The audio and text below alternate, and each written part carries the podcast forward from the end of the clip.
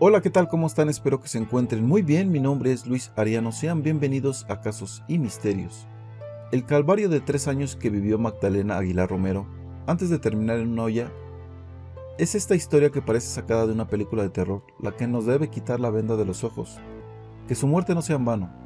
Enero 25 del 2018. Todo inició un pasado 13 de enero. Magdalena Aguilar Romero, de 28 años, salió de su hogar para recoger a sus hijos en la casa de César Gómez, su expareja. Tras buscarla infructuosamente por nueve días, la policía halló los restos de la infortunada mujer en el interior del local de botanas, en el barrio de los Adobes, en Tasco, propiedad del Gómez, quien no solo la habría matado y descuartizado, sino que además cocinó una parte del cuerpo. Otras partes estaban en bolsas negras y otra parte en el refrigerador, con ayuda de su madre. ¿Quieres saber más de esta historia? Entonces siéntate. Ponte cómodo, abróchate el cinturón y acompáñame a saber todos los detalles de esta terrible historia.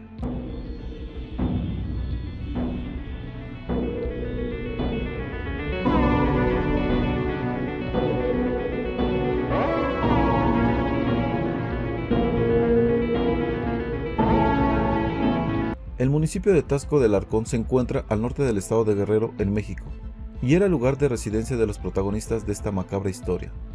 Era ahí donde vivía la nutrióloga Magdalena Aguilar Romero, de 28 años, en el barrio de Los Jales junto a sus hijos, un niño de 6 años y una niña de 4, a quienes sostenía con su trabajo en un centro de salud.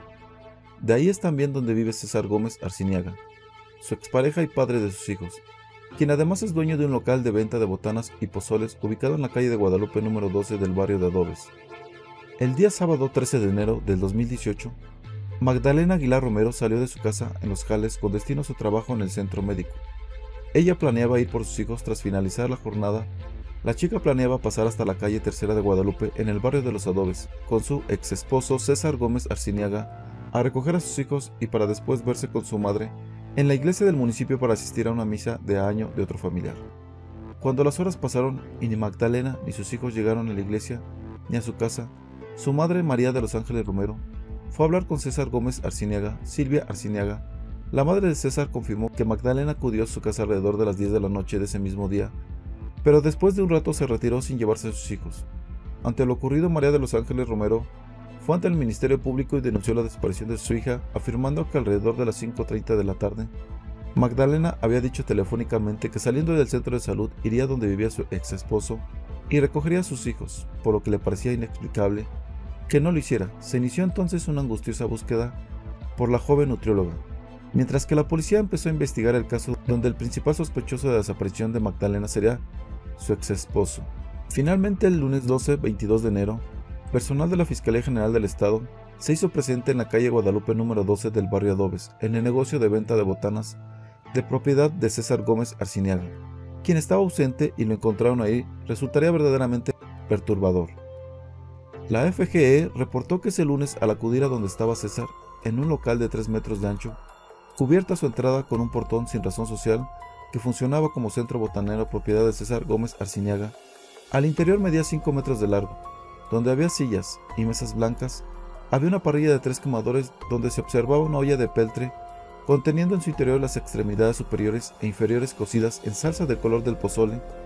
En el piso se observó una bolsa de plástico color negro conteniendo la pelvis ya cocida y en el interior de un refrigerador se encontró el resto del cuerpo semicongelado. El macabro hallazgo se produjo luego que los familiares y vecinos reclamaran de las autoridades que registraran el domicilio y el local de César Gómez Arciniaga la expareja a donde acudieron las fuerzas de seguridad. Los peritos llegaron al lugar y trasladaron los restos de la joven al servicio médico forense del municipio de Iguala, al norte de Guerrero. El reporte pericial indicaba que Magdalena Aguilar Romero fue asfixiada antes de ser desmembrada y luego cocinada. El presunto feminicida se encontraba prófugo de la justicia, donde de ser hallado responsable del crimen podría cumplir una pena de 40 años de prisión. Al tiempo que Silvia Arciniaga, la madre de César, había sido detenida acusada de complicidad, dado que para la Fiscalía General del Estado el presunto criminal necesitó de cómplices para matar a Magdalena, descuartizarla, cocinarla y disponer de los restos en la forma siniestra en que lo hizo. Esto es dejando sobre una parrilla de tres quemadores una olla de peltre con los brazos y piernas de la joven cocidos y en el piso una bolsa de plástico color negro que contenía la pelvis ya cocida. Las autoridades contaron con los testimonios de los hijos de la víctima. Al parecer los niños vieron la discusión entre sus dos padres que pelearon donde él de un golpe la dejó inconsciente seguida del crimen. Además, María de los Ángeles Romero, madre de Magdalena, atestiguó que en los días previos al hallazgo de los restos de su hija, vio a César Gómez con rasguños en su rostro, donde al ver eso sabía que algo estaba pasando con su hija. En 2017, las autoridades abrieron 667 carpetas de investigación por feminicidios en México. En 2016 hubo 580 expedientes y en 2015 documentaron 389 asesinatos contra mujeres. Según las estadísticas, los estados más peligrosos para las mujeres son Sinaloa, donde se registraron 42, Veracruz con 79, Oaxaca con 58, el Estado de México con 57, Nuevo León con 43, la Ciudad de México con 37, Sonora con 32, Chiapas con 29, Tabasco con 28 y Jalisco, Morelos y Puebla con 27 casos cada uno. Pero la geofísica y activista María Salguero, quien hace dos años comenzó una base de datos y generó un mapa de violencia contra las mujeres, le dijo a una televisora que existen más casos de feminicidios de los reportados, pero las fiscalías los catalogan como homicidios, pues quieren ocultar las cifras para aparentar que todo está bien y que están atacando el problema. Una mañana de agosto del 2014, Magdalena le dijo por teléfono a su padre, Diego Aguilar Zamora, que no aguantaba más. Quería separarse de César. La respuesta fue casi inmediata. Salte. Toma solo tus documentos y los de los niños. No te traigas ropa. Te espero afuera. Ese día su esposo no estaba en casa. Se apresuró, buscó los documentos, guardó algo de ropa y dejó la casa donde vivió tres años con César. Pero como toda relación tóxica, esta también tuvo un principio con momentos de felicidad esporádica, o mejor, debemos llamarla engañosa. En 2011, Magdalena Aguilar Romero y César Gómez Arciniaga se conocieron, se hicieron novios y a los seis meses la joven se embarazó. Se fueron a vivir juntos y después se casaron. La vida para Magdalena cambió de golpe. Tuvo que dejar de estudiar su carrera en nutrición para dedicarse a sus hijos y a su familia. Un año después, en 2012, con el apoyo de su papá y su mamá, retomó su licenciatura en Iguala. Todos los días viajaba. A César le molestaba que estudiara. Ningún macho apoya que su mujer se supere, incluso más que él. Eso fue lo que le molestó muchísimo y se originaron las constantes discusiones. La rutina comenzó a separarla de su familia. La respuesta para negarse era casi siempre la misma. No puedo. Estoy ocupada. Habían empezado las provisiones de parte de César y los cambios en Magdalena comenzaron a hacerse visibles. No se arreglaba, en ocasiones no se bañaba, no salía, se negaba a ir a fiestas, pero había un rasgo que no dejaba dudas de su nueva vida. Magdalena había adelgazado al extremo. La presión psicológica y hasta física tiende a quebrantar de tan duro el alma que pierdes el apetito que por darle gusto empezó a hacer todo esto. Ella es una coparticipación. ¿Por qué? Porque los testigos presenciales de los hechos refieren que ella participó activamente en este evento. Cuando los padres de la chica le preguntaban a los niños por lo que comían, siempre le contestaban lo mismo, papas con salsa. Cuenta Saúl, el hermano menor de Magdalena. En la familia de Magdalena hay muy pocos recuerdos de convivencia entre ellos y César. Saúl fue el que más convivió con César y Magdalena cuando eran novios, desde entonces notó que su cuñado era machista, celoso, posesivo, homofóbico, dice él. Un día cuenta, le marcaron a Magdalena de la oficina de la Secretaría de Hacienda y Crédito Público para pedirle que se presentara a regularizar la situación fiscal de su joyería. ¿Joyería de plata? se preguntaron todos. A escondidas, César había puesto a nombre de Magdalena una joyería de plata que administraba un familiar de él César tenía 35 años en ese entonces y la familia de Magdalena nunca supo a ciencia cierta a qué se dedicaba. Tres años duró la relación entre César y Magdalena, y ese día de agosto cuando salió huyendo, todos creyeron que estaba salvo. La mañana del sábado 13 de enero, Magdalena llegó hasta la cama de su madre. María de los Ángeles Romero le dijo que iba a dar unas consultas particulares. Después, iría por sus hijos, que estaban con su esposo, y volvería. Le dio un beso en la frente y se despidió sin imaginar que sería el último. Después de separarse de César, a Magda, como le decían sus familiares, le volvió el gusto por salir a tomar el café con sus amigas, por arreglarse, por pintarse, por ejercitarse, por leer, por ir a comer con su familia y por llevar a sus hijos a jugar. En esos tres años, Magda estuvo protegida y apoyada por toda la familia. A ella la pusimos en el centro, la apoyamos porque queríamos que saliera adelante, dice su padre. Mientras Magda iba a la escuela o a hacer su servicio, uno de sus hermanos iba por los niños a la escuela, el otro los cuidaba mientras llegaba, pero nunca estuvo sola, afirma. Magda, dice una de las integrantes del colectivo, siempre estuvo en riesgo, un riesgo que nunca se midió. Explica que cuando se da una separación como la de Magda, que se escapó, en el ex esposo se genera un coraje mayor. Las mujeres que prefieren omitir su nombre por seguridad dicen que en un sistema de salud donde Magda fue atendida por violencia, la clasificaron como un riesgo muy alto. Esta clasificación fue enviada al MP y al área de apoyo de mujeres del Ayuntamiento de Tasco para que le dieran seguimiento a su caso. Lo que pasó es que no hubo el acompañamiento adecuado de las instituciones. El MP tuvo que haber ido a visitar a Magda para verificar su situación y eso nunca pasó. Las integrantes de este colectivo explican que el principal obstáculo que enfrentan las mujeres violentadas son las instituciones, no activan pronto los protocolos de protección, dilatan en tomar las denuncias y cuando se da la violencia las reacciones son muy lentas. En el caso de Magda, fue tan lenta la actuación de las autoridades, cuentan los integrantes del colectivo, la mañana del domingo 21 de enero vieron a César comprando su desayuno con toda tranquilidad en el centro de Tasco, pese a toda la difusión que ya había por la desaparición de la joven. El jueves 11 de enero, Magdalena le entregó a sus dos hijos a César. Después de 2015, habían acordado que ella los tendría de lunes a viernes y él los fines de semana. El sábado César tenía que entregarle a los niños a Magdalena, que acordaron verse a la una de la tarde en el zócalo de Tasco. César no llegó y le propuso que mejor a las dos. Tampoco llegó después que a las cinco y tampoco. Entonces fue cuando Magdalena decidió ir a buscarlos hasta su casa en la calle Guadalupe. A las 5 de la tarde, Magdalena también se comunicó con su madre, le dijo que le esperaba para ir juntas a la misa de cada año de su bisabuela. Magdalena no llegó a la misa. María de los Ángeles le mandó su primer mensaje por WhatsApp con una imagen, después otro donde le avisó que la misma había terminado y que ya se iba al rezo y un tercero. ¿Qué pasó? Este último ya no llegó. Silvia Arciniega, suegra de Magdalena Aguilar, fue detenida por participar junto a su hijo, César Gómez Arciniega, en el asesinato de la nutrióloga Magdalena Aguilar el sábado 13 de enero. En ese momento me comencé a preocupar, pero también a molestar porque pensé que Magdalena había vuelto con César, dice María de los Ángeles. Llegó la noche, pero Magdalena no. Todas las llamadas mandaban directamente al buzón. En la familia trataron de calmarse, se durmieron y el siguiente día la buscaron. El primer lugar al que acudieron fue la casa de César. Los recibió Silvia y el mismo César. Ambos aceptaron que Magdalena estuvo ahí pero que alrededor de las 6 de la tarde se fue. Sin los niños, César tenía la cara rasguñada. Fueron al Ministerio Público a denunciar la desaparición de la joven. Los nueve días de búsqueda que siguieron corrieron por parte de la familia. Los amigos y grupos de apoyo a mujeres montaron una campaña por todas las redes sociales, pegaron volantes por todo Tasco. La familia nunca perdió de vista que los principales sospechosos eran César y su madre. Trataron de mantener vigilada siempre la casa y por la presión que estaba generando, un grupo de policías ministeriales entró a la casa de César, pero no hallaron nada. Esos días fueron de desesperación, de estrés, angustia. María de los Ángeles recibió llamadas pidiéndoles dinero, incluso hasta de burla. El sábado 20 recibió una llamada a la que no le dio crédito. El lunes todo quedó al descubierto. En un local de César fue encontrada Magda hecha pedazos en unas cacerolas. El negocio donde fue encontrado el cuerpo de Magda era conocido como La Botanera, un lugar donde se consumían cervezas y botanas, en la calle Tercera de Guadalupe número 5, en el barrio de Adobes, en Tasco. Silvia, la madre de César, fue vinculada por un juez a proceso como presunta partícipe en el crimen de Magdalena. César está prófugo y la Fiscalía General del Estado ofrece una recompensa de 500 mil pesos por información que lleve a su captura.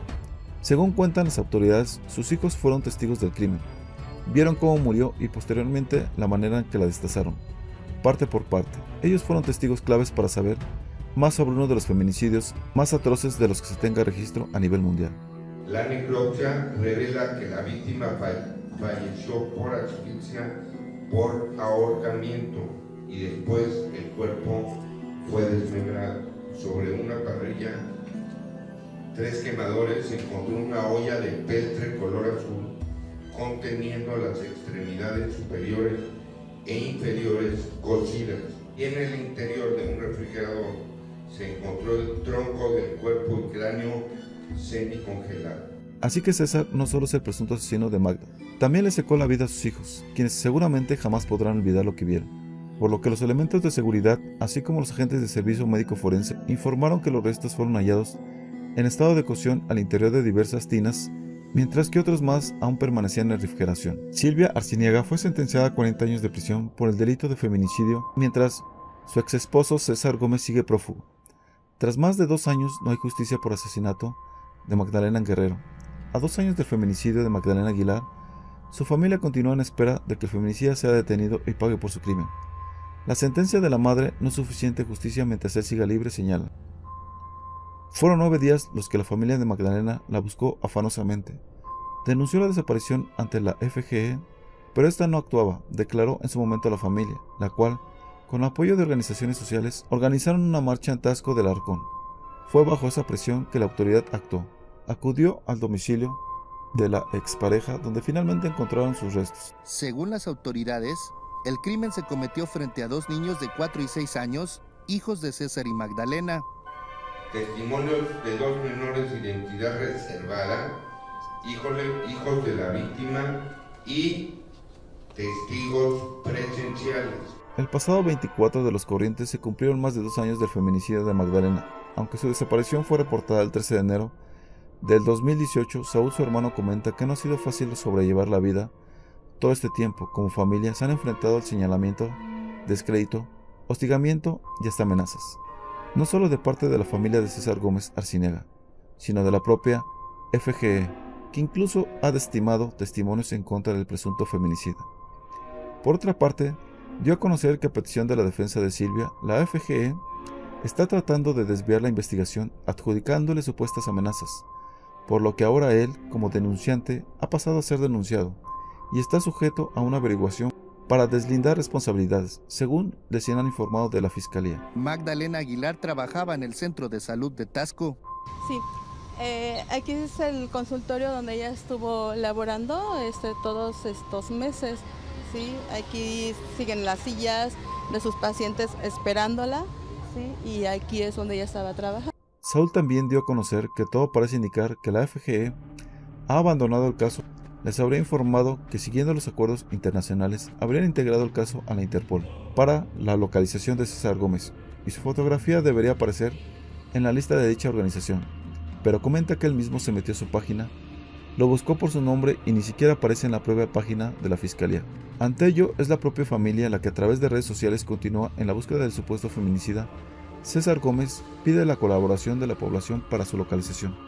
No tenemos quien nos oriente, quien nos marque lo que tenemos que hacer. En la fiscalía le han dado carpetazo, lamento. A dos años de los hechos, la familia de Magdalena Aguilar ha perdido la confianza en las instituciones. En el gobierno, está segura que no hará nada para dar con el paradero de César Gómez, vincularlo a proceso y que pague por el crimen que cometió. El gobierno de Guerrero ofrece una recompensa de 500 mil pesos a quien dé información para localizar a César Gómez Arciniega. No alcanzan a comprender cómo una persona que no es importante no puede ser localizado, aunque reconoció que cuenta con la vida y encubrimiento de sus hermanas, no es alguien económicamente tan poderoso como para no ser localizado. Además de que como denunciantes han aportado los datos suficientes del lugar donde pudiera esconderse y no ha habido respuesta por parte de la FG. Ha sido muy doloroso, muy complicado, muy difícil para todos como familia, pero no nos cansaremos de pedir justicia, de que el responsable sea castigado y pague por lo que hizo. Hemos sido muy pacientes, pero tarde o temprano va a pagar, expresa Saúl, con la voz entrecortada, haciendo pausas para no soltar el llanto. Sin duda, una historia muy lamentable, donde una vez más nos damos cuenta que debemos de tener mucho cuidado con quién estamos, que debemos estar alerta ante cualquier inicio de amenaza. Una tragedia que quedará marcada en la vida de los inocentes niños, que fueron víctimas de un psicópata, el cual no solo le arrebató su infancia, sino la vida de su progenitor, donde una vez más la ineficacia de las autoridades brilla por su ausencia. Por no haber actuado a tiempo pudo escapar el asesino, donde al día de hoy sigue prófugo de la justicia sin que se dé su paradero, como si alguien lo estuviera encubriendo, para no ser encontrado. Pero recuerda que tu opinión es la más importante. Un video recomendado por Diaritza, que fue la quien me sugirió este tema. Muchas gracias, te mando un fuerte abrazo. Pero dime, ¿tú qué piensas de todo esto? Me gustaría saber tu opinión. Ya sabes que si deseas hacerlo, puedes dejar tu comentario. Si este video te gustó, dale like, manita pulgar arriba. Compártelo con tus amigos y en tus redes sociales. Eso me ayudaría mucho a seguir trayendo este tipo de historias para todos ustedes. Si no te has suscrito al canal, te invito a que lo hagas, activando la campanita de notificaciones para que YouTube te avise cada que subo un video nuevo y no te pierdas ningún caso como este. Recuerda que cada semana subo dos videos nuevos y si deseas algún tema, deseas enviarme tu historia, házmelo saber para que con gusto sea publicado. Y bueno, por mi parte ha sido todo. Les mando un fuerte abrazo, nos vemos en un próximo video. Esto fue Casos y misterios.